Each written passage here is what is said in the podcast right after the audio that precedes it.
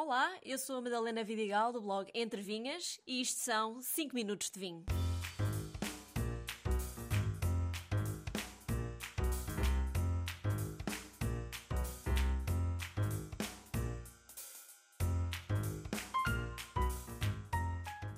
Conhecida pelos vinhos doces feitos de uvas podres, Tokaj, na Hungria, é uma região fascinante e cheia de história.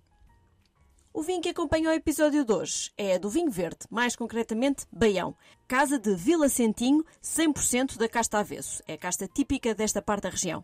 Provei um vinho de 2020, portanto já com 3 anos, e por isso com umas notas mais meladas e de frutos secos, mas com um bom volume de boca e muito goloso, a provar que a casta avesso tem um enorme potencial de envelhecimento. E agora que penso nisso, devia ter esperado mais uns anos para abrir esta garrafa. Tokai. Tokai é uma região de vinhos na Hungria, conhecida pelos seus vinhos doces. Muita gente não sabe, mas Tokai é sim a mais antiga região vitivinícola demarcada do mundo, pelo menos desde o ano 1730. Nesta altura, as vinhas da região foram classificadas para produzir o famoso vinho doce azul, embora a tradição vitivinícola aqui remonte até bem antes disso. As castas aqui plantadas são, na sua grande maioria, brancas. A Forminte uma casta muito delicada e muito usada tanto para brancos como para os vinhos azul. Daqui produz um excelente vinho branco, baixo em acidez, mas muito aromático. Hash Lavalou é uma casta bastante aromática e com acidez média. Muscat Blanc é semelhante ao nosso moscatel, produz vinhos leves, perfumados e pouco doces. Chamam-lhe o vinho de verão. Depois também existem outras castas autorizadas na região, como o Cabar, Zeta ou Covege Solo. Mas há algo de especial nestas uvas que fazem dos vinhos de Tokai mundialmente famosos. A podridão nobre. Não porque é conhecido o fungo Botrytis cinerea.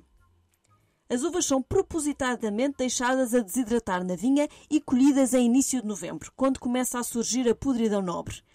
Como a podridão não aparece logo no cacho inteiro, as uvas são vindimadas à mão, bago a bago, pois só as que têm bolor é que interessam. Também é possível fazer vinho sem separar as uvas com botritis das uvas sãs. O cacho é vindimado por inteiro e o vinho que daí sai chama-se Zamorodny, que significa as it is, made by itself.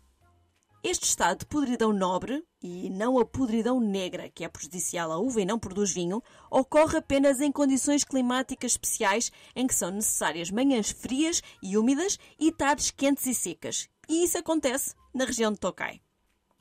As uvas azul, que dão nome ao próprio vinho, produzem pouco sumo, são muito doces e com baixo grau alcoólico, por isso adiciona-se vinho branco seco.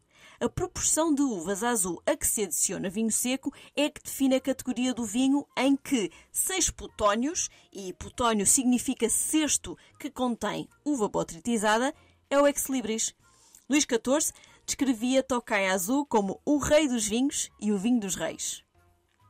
Como já disse, o Seis Plutónios é um vinho muito doce e com baixo teor alcoólico. Faz lembrar marmelada, mas com acidez no final. São talvez os vinhos doces com maior longevidade, já que não se estragam ou azedam, apenas mudam um pouco o seu sabor. E como é que eu sei isto tudo? Porque fui lá e eu prometi nesta temporada falar-vos das viagens vinícolas que tenho feito pelo mundo. Foram poucos dias e só consegui visitar quatro adegas, o que não foi fácil, porque Tokai é composta por 27 vilas e todas elas produzem vinho.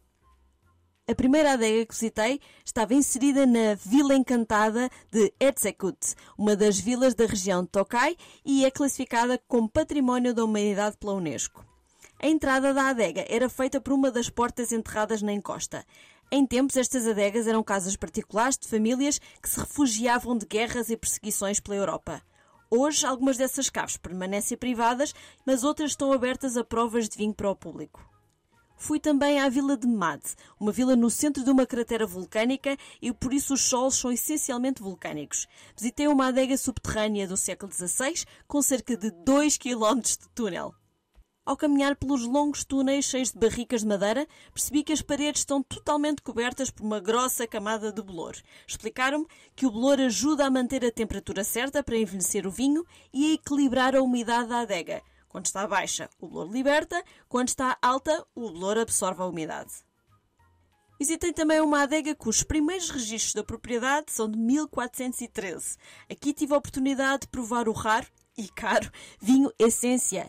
Tenho alguma dificuldade em chamar-lhe vinho, mas a verdade é que atinge preços com três dígitos pela sua raridade.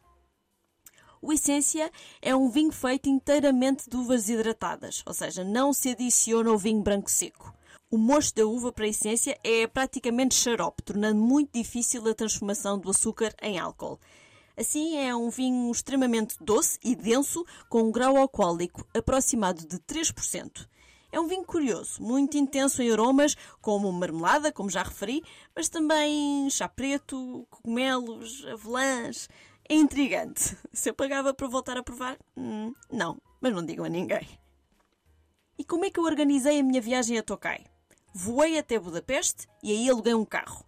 A distância entre Budapeste e Tokai é cerca de 3 horas. Mas atenção, alugar um carro é uma decisão arriscada, porque a tolerância ao álcool na estrada da Hungria, ao contrário de Portugal, é zero.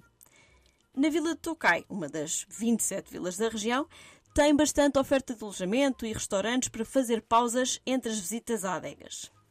E como repararam, eu não disse o nome das adegas, porque uh, o meu húngaro não é grande coisa, mas podem encontrar tudo sobre esta viagem no blog entrevinhas.com.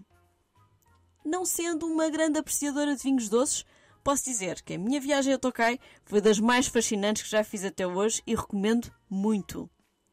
Um brinde a todos e até ao próximo episódio.